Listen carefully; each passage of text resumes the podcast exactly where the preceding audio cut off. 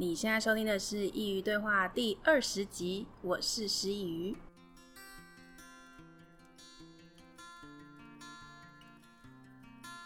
今天要跟大家分享的是关于原生家庭的议题。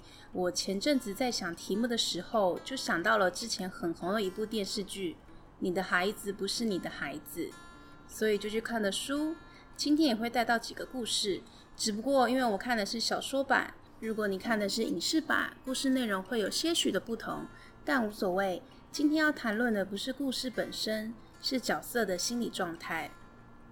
其实决定要说这个题目的当下，我心里也是万分的纠结。原生家庭的议题真的是万千种样貌。今天不是要来数落父母，也不是要为了以为受伤的子女发声。我希望今天的内容是以一种理解彼此的方式去诉说。今天引用了“你的孩子不是你的孩子”，是想另外分享关于亚洲父母对于孩子的期待，因而造成多数亚洲孩子缺乏自信心的这件事。准备好了吗？那我们就开始吧。孩子，on children。一个怀抱着婴儿的妇人说：“跟我们说说孩子吧。”于是他说：“你的孩子不是你的，他们是生命的子女，是生命自身的渴望。他们经你而生，但非出自于你。他们虽然和你一起，却不属于你。你可以给他们爱，但别把你的思想也给他们，因为他们有自己的思想。你的房子可供他们安身，却无法让他们的灵魂安住。”因为他们的灵魂住在明日之屋，那里你去不了，哪怕是在梦中。你可以勉强自己变得像他们，但不要让他们变得像你。因为生命不会倒退，也不会驻足于昨日。你好比一把弓，孩子是从你身上射出的生命之箭。弓箭手看见无穷路径上的箭靶，于是他大力拉弯你这把弓。希望他的箭能射得又快又远，欣然屈服在神的手中吧。他们爱既，他们既爱那疾飞的箭，也爱那稳定的弓。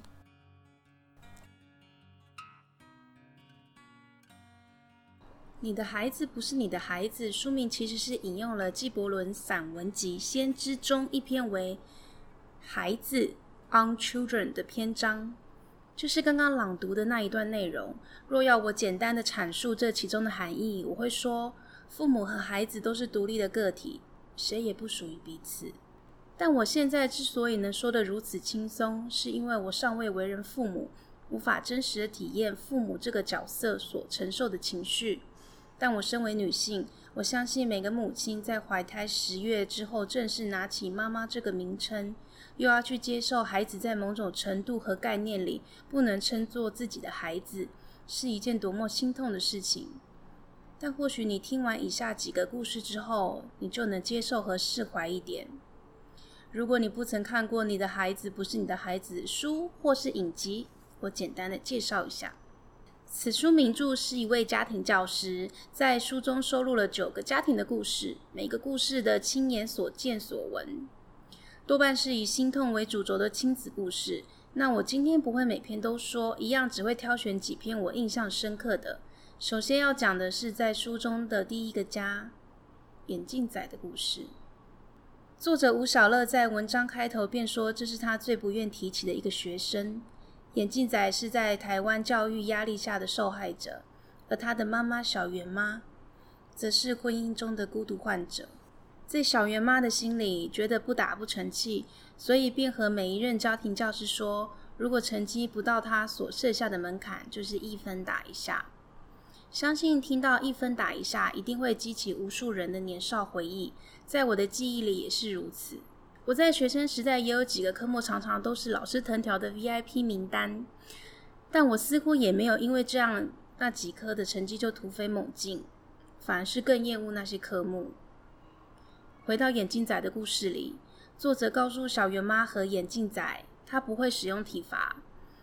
小圆妈则是觉得爱的教育无法成功，在老师不情愿动手的情况下，她开始在老师的面前示范，是的，你没听错，小圆妈当着家庭教师的面给自己孩子赏了个耳光。对于这样的震撼冲击，作者的心理状态也受到极大的影响，数度想辞职。因为身为眼镜仔的家庭教师，他非常清楚他的学生能耐到哪，他知道眼镜仔已经尽力了。有一天，当作者提着沉重的步伐来到眼镜仔的家中，看见他们母子在家中相拥而泣的画面，他可以确认，他们的心底深处，母子是非常相爱的。但因为传统文化中教育孩子是母亲的责任，眼镜仔的爸爸常年不在家。希望小圆妈将眼镜仔教导成一个精英的模样，但眼镜仔始终无法达到爸爸的标准，而爸爸拿小孩的成绩去责备自己的妻子，所以眼镜仔的成绩不只是他未来的发展，也是小圆妈跟丈夫爱的筹码。眼镜仔的爸爸总是以孩子的成绩不好，所以需要自己多赚点钱，常常不回家。小圆妈一直被冷落。情绪只有在逼迫眼镜仔读书的时候才有出口。其实，她打在孩子身上的每一道伤，都是应该发泄在丈夫身上却无能为力的痕迹。最后，作者还是没办法待到眼镜仔的大考之日，仓促的提了离职，逃跑似的离开了眼镜仔的家。看完这篇故事的时候，我是非常心痛的。除了心痛眼镜仔的遭遇，也为这个故事无法有个结尾而感到遗憾。在阅读的时候，我一直期待眼镜仔能有个圆满的结局，也是因为这样的期待，才有办法让我坚持去窥看眼镜仔的人生。但这样的结局让我的心痛无限延长。现在的我也和作者一样，不太愿意想起眼镜仔的故事，但总是这样的。在悲伤的故事里，才能看见隐藏在背后的诟病。眼镜仔的故事主轴是成绩和体罚。因为听这个节目的年龄层大概都和我一样，所以我想这也是许多人的校园回忆。但已经离开校园这么久的你，不论你现在为人父母与否，你觉得成绩究竟对你的人生造成多大的影响？真的有需要牺牲亲子间的和谐去成就吗？不是说成绩不重要，但我觉得不应该是评量一个孩子的标准。一个成绩不太优秀的短跑健将，你会觉得他人生失败吗？不会，因为你看见了他的特长，所以成绩在他身上就不这么重要了。每个人都有适合以及热爱的事物，即便不喜欢读书又如何？如果能在漫长的学生生涯里找到属于自己的人生目标、生命的热忱，那就比成千上万的星星学子优秀太多了。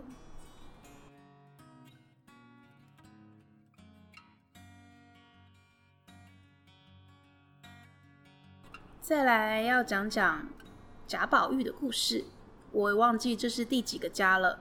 但贾宝玉的课题也是现在社会经常发生在我们身边的话题。贾宝玉在学习里是老师们都会喜爱的学生，因为领悟力很高，不需要花太多的心思。他也是一个长得非常漂亮的人，身边从不缺少女性追求者。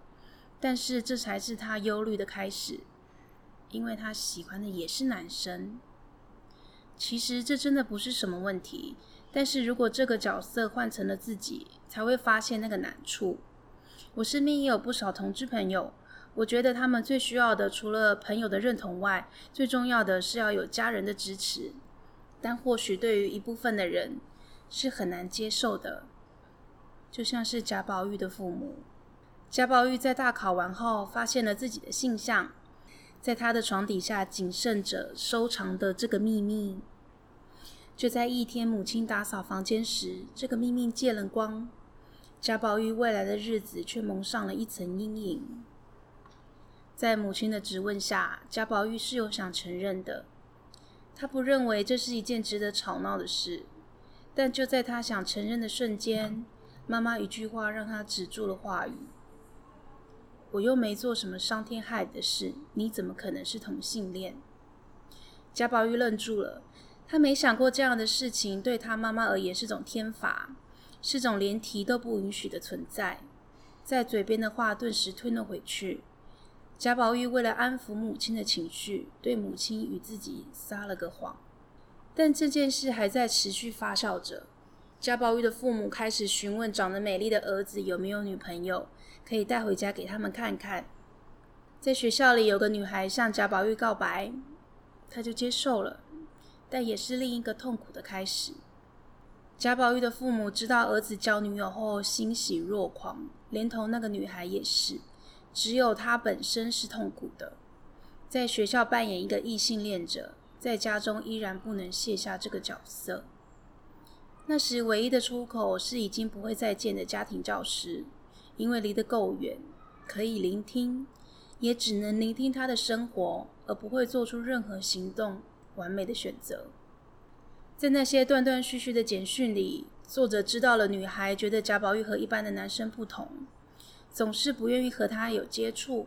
有一次，贾宝玉为了配合，忍着自己心底的不适感和女孩接吻了，但他依然觉得这是一个很糟的决定。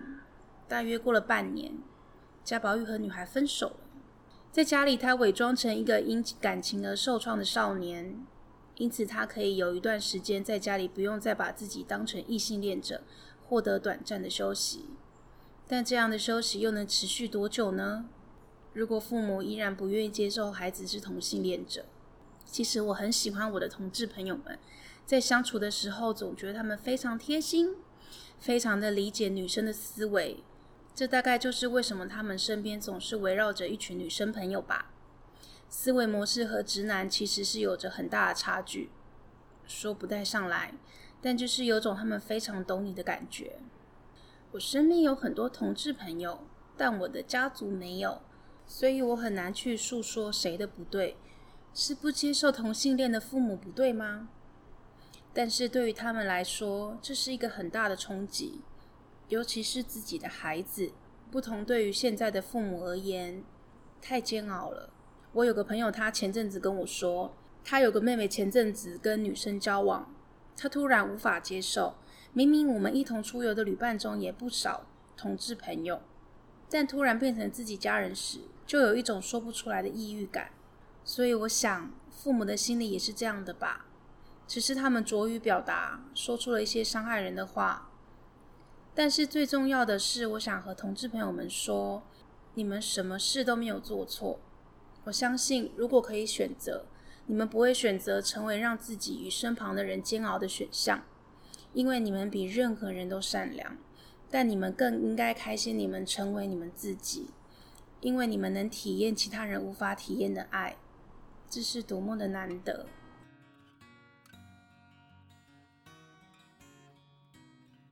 最后要分享的故事是属于三个人的。茉莉为了要成为一个让妈妈明玉开心的女儿，放弃了出国深造的机会，嫁了一个安排好的对象。明玉在小的时候也是这样被迫走上家长安排好的道路，因此她相信。服从就是身为女性的义务，所以她也是这样对待她的女儿的。后来茉莉生下了小叶，她想要让小叶过上自己的人生，拒绝复制这样的情感，停止无意识中的报复心态。即便后来所有人都觉得她应该更积极的关心小叶的成绩，而不是总是在一个中下等级的情形，但茉莉知道小叶值得这样的对待，值得自由的发展。这大概是少数书中出现令人欣慰的故事了。很多家长都在无形中会有这样的勒索、报复。其实说穿了，在他们的潜意识里是不能够原谅当时不敢发声的自己。他不想看到在跟他有着同样年纪，仿佛是当年的情形，有人能比当时的自己勇敢。特别那个人还是自己的孩子，这就像是狠狠的被命运呼了一巴掌。于是，他们尽可能的发泄这样的情绪在每个孩子身上，而不自觉。但其实，这样的父母也是受伤的。如果这也是你的家庭，希望你能好好的听我说几句。他们不是不爱你，不愿让你飞，只是在他们的心底也住了个受伤的孩子。你们其实是对等的。我知道每个家的状况不能以一言而蔽之，但是如果你想好好的解决这件与父母之间的关系，首先，你要先感同身受。太多时候，我们都会觉得父母不了解我们，所以无法理解我们的想法。其实这样的想法是自私的，因为了解是双向的。也就是说，当你这么想的时候，其实你也是不了解父母的。在很多时候，我们其实没有自己想的那么不喜欢父母，只是因为我们习惯了这样的态度。例如，妈妈叫你去的时候，总是把你叫去骂，所以之后只要她叫你，就会害怕。但已经够了。不论你是父母还是子女，我相信你也在这段关系中煎熬了很久。家庭关系总是动辄好几年的磨难，所以放过自己吧，给自己一个改善的机会。原生家庭其实在每个人心底都是非常重要的存在，而且是非常能够影响一个人的。没有人能够丢掉自己的家。那些说家里不重要的人，其实是比任何人都在乎。就像我这几年有个很深的体悟。每个流浪在外的旅人，家都是挂在心上的。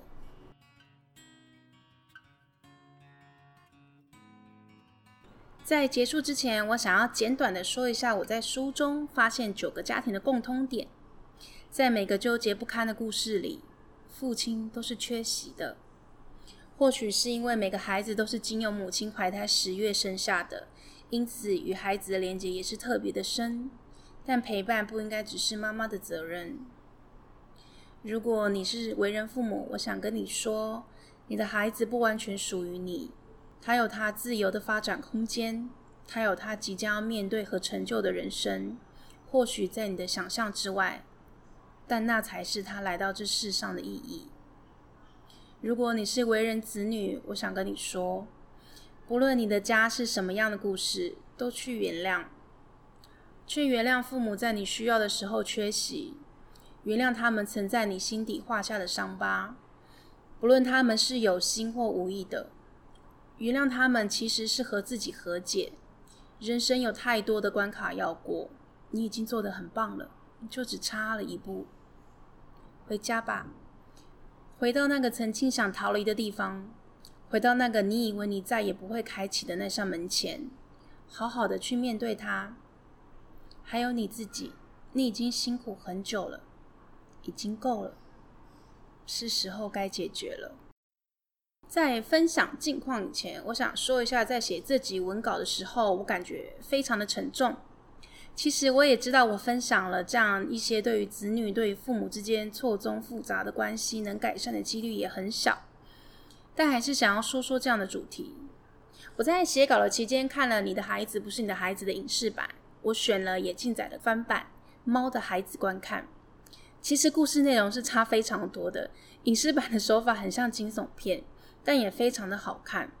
不过我还没把它看完，看着眼前的中国眼，就想到书里的眼镜仔一样的抑郁，让人非常的难受。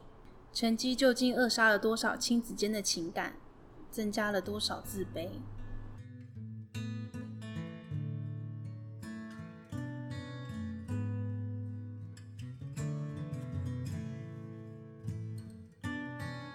又到聊聊近况的时间啦。其实我刚从花莲回来，本来礼拜四要上传的，但我一个累瘫。自从开始接近大自然之后，我发现了好多以往不曾有的乐趣。因为我是一个很会流汗的人，所以我其实很讨厌夏天。但因为最近出游的日子，开始有点爱上它了。虽然这次遇到了台风过境，去三天有两天都在下雨，而且都是暴雨。本来第三天放晴了，想说预定的清水断崖 SUP 日出团可以成行，结果第二天傍晚收到教练通知说海象不适合出团，取消了。看到取消的时候，我整个好失望，因为那是我最期待的行程，只好把泳衣直接带回家了。自从开始开车之后，我的路线就一直无限扩大。这次开苏花公路，我觉得景超美的，觉得很兴奋。我其实是一个很喜欢开车的人，不过也不喜欢出游总是在开车。我自从开始开车之后，就很久没有离开过驾驶座了。我还是希望有人能够交换开，不然又要开车又要玩的，精神消耗的非常大。大家千万不要疲劳驾驶哦。下一集我想要分享关于品味生活的要素，因为最近看了一本关于品味生活的书，虽然我没有特别的推荐。但我就想分享一下自己关于品味生活的看法。如果你也想过个品味生活，千万不要错过下一集的节目。最后想跟大家说，大家可以上我的 IG 看我发布的消息。如果我无法准时更新，我基本上都会在 IG 上跟大家说。还有，如果你有什么想跟我分享的，都可以在 IG 上跟我联系，在说明栏中可以找到我的账号。那我们到时见啦！如果你觉得我的内容帮助到你，也希望你能分享给你认为需要的朋友一起来收听。如果你喜欢我的频道，也希望你能上 iTunes 帮我留言打星，让我知道你们的改变。感谢你的收听，我们下次见。